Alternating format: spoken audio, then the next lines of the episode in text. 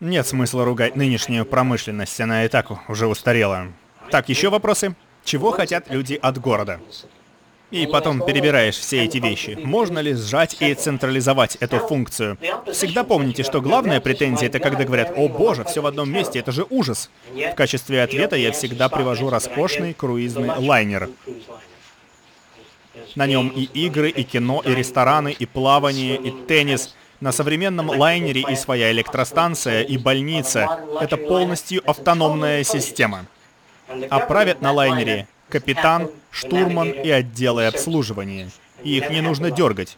Штурману не нужно писать записки, мол, вы немного не в ту сторону рулите, потому что на лайнере, когда плывешь первым классом, все заняты обеспечением твоего комфорта. Хотите свежих продуктов? Через три минуты будет концерт, а ты говоришь «спасибо, хочу и пойду». Тебе приносят и никаких претензий персоналу, если ты плывешь на лайнере первым классом. Также я представляю город будущего. Это закрытая система, и в городе все такие «Ух ты, появился новый фотоаппарат! Вот он!» И он уже вышел, почему у вас еще нет? Вы поняли? Каждый человек у власти ищет способы улучшить жизнь людей, а не зажать их пояса, пробить еще дырку. Или говорят, вы знали, что в нашей группе устраивают новый подводный круиз? Власти постоянно рассказывают людям о новинках и стараются сделать жизнь более богаче, приятнее, теплее, безопаснее, здоровее, лучшее зрение. И отдельная группа держит людей в курсе, что новое им доступно, и старается их этим обеспечить. Потому что власть радуется новым замечательным изобретениям для людей. Вот на круизном лайнере. Кстати, мы проплываем группу китов. Люди с фотоаппаратами и все желающие могут прийти на данную палубу и сделать хорошие снимки. Только фотоаппараты не раздают. А на кораблях будущего будут цветные фотоаппараты и будут сообщать, что состоится подводная экспедиция на мини-подлодках из комплекта судна. То есть, это будет власть во всем противоположная нынешней. Затяни ремень, Ешь гамбургеры. Выключи кондиционер, обходись одной лампочкой. В этой системе людей хотят выровнять и использовать, чтобы они покупали. Они же знают, с чего человеку грустить, если у него... Вернее, как человеку жить спокойно, если он каждый день думает, «Боже, только бы мой сын нормально перешел дорогу и был дома в пять, только бы с ним ничего не случилось». Не будет пешеходных переходов, на улицах не будет грузовиков. Никто, никто не будет прятаться в кустах в парке, потому что ему не дают. Не будет социальных изгоев, потому что за психическим здоровьем людей будут следить. И инвалидов тоже не будет. Не будет людей с костылями и инвалидных креслах, потому что будет шикарная программа предотвращения человеческих страданий, каких угодно. Это как на войне. Полная мобилизация людей, машин, материалов и денег с целью улучшения жизни для всех. По-моему, это единственный разумный ответ. Все остальное опасно.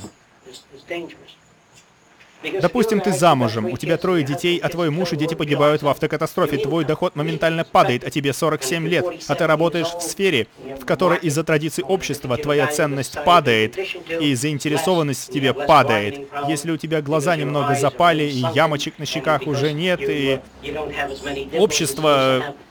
Твоя Твоя ценность колеблется, но в обществе будущего никто не будет колебаться. Ценность будет постоянная. Ни у кого не будет приоритета. Молодость — это не приоритет. Это почти как... Черт, на что это похоже? Есть такое слово. Гордыня. Автор пьесы «Майор Барбара» Бернард Шоу писал, как жаль, что молодость тратится на молодых. Поскольку в будущем молодость будут считать ограниченной системой, а с накоплением информации у людей в возрасте будут лучшие удобства и условия. Чтобы научиться кататься на коньках, ты будешь искать мастера по конькам. Ведь менее опытный человек немногому научит. Так что в будущем будет больше равенства, и в кино про людей будущего больше внимания будет уделяться людям постарше. Но эти люди не будут выглядеть стариками. Им будет на вид 23, 24, может быть 30 лет. И они такими останутся на очень долго. Старение прекратится, этот процесс будет обратим. Человека можно будет омолодить. Кожа изменится, можно будет снова скакать с веревкой, будет отличное самочувствие, а не только вид. Постепенно разработают и биологические системы, а медицину и стоматологию постепенно упразднят. То есть, вообще, это все направление. Я вижу перед нами прекрасное будущее, не только лучшее и более здоровое общество, но и прекрасные цели — и огромный коллектив людей с прежде невоплощенными амбициями и мечтами. Они толпа озлобленных людей, не смеющих мечтать. Давайте я поясню, что это значит. Я возьму для примера Англию 25 или 35 лет назад. У американцев в гараже стояла радиостанция и стоял маленький Форд. И дети разбирали его и делали что-то свое. А английские дети не смели мечтать, что зайдут в гараж, и там будет машина, в которой можно покопаться. Она им была не по карману. То есть английские дети раньше не смели мечтать. Они не мечтали о радиостанции в гараже. А если взять прежние времена в России, или Польше, или Франции, у француза же не было вещательной радиостанции или машины, чтобы раскрутить ее и поставить брызговики из стекловолокна. У него не было таких денег. А если бы ребенок взялся в чем-то ковыряться, ему бы сказали, ты что, дурью маешь, сиди лучше зарабатывай.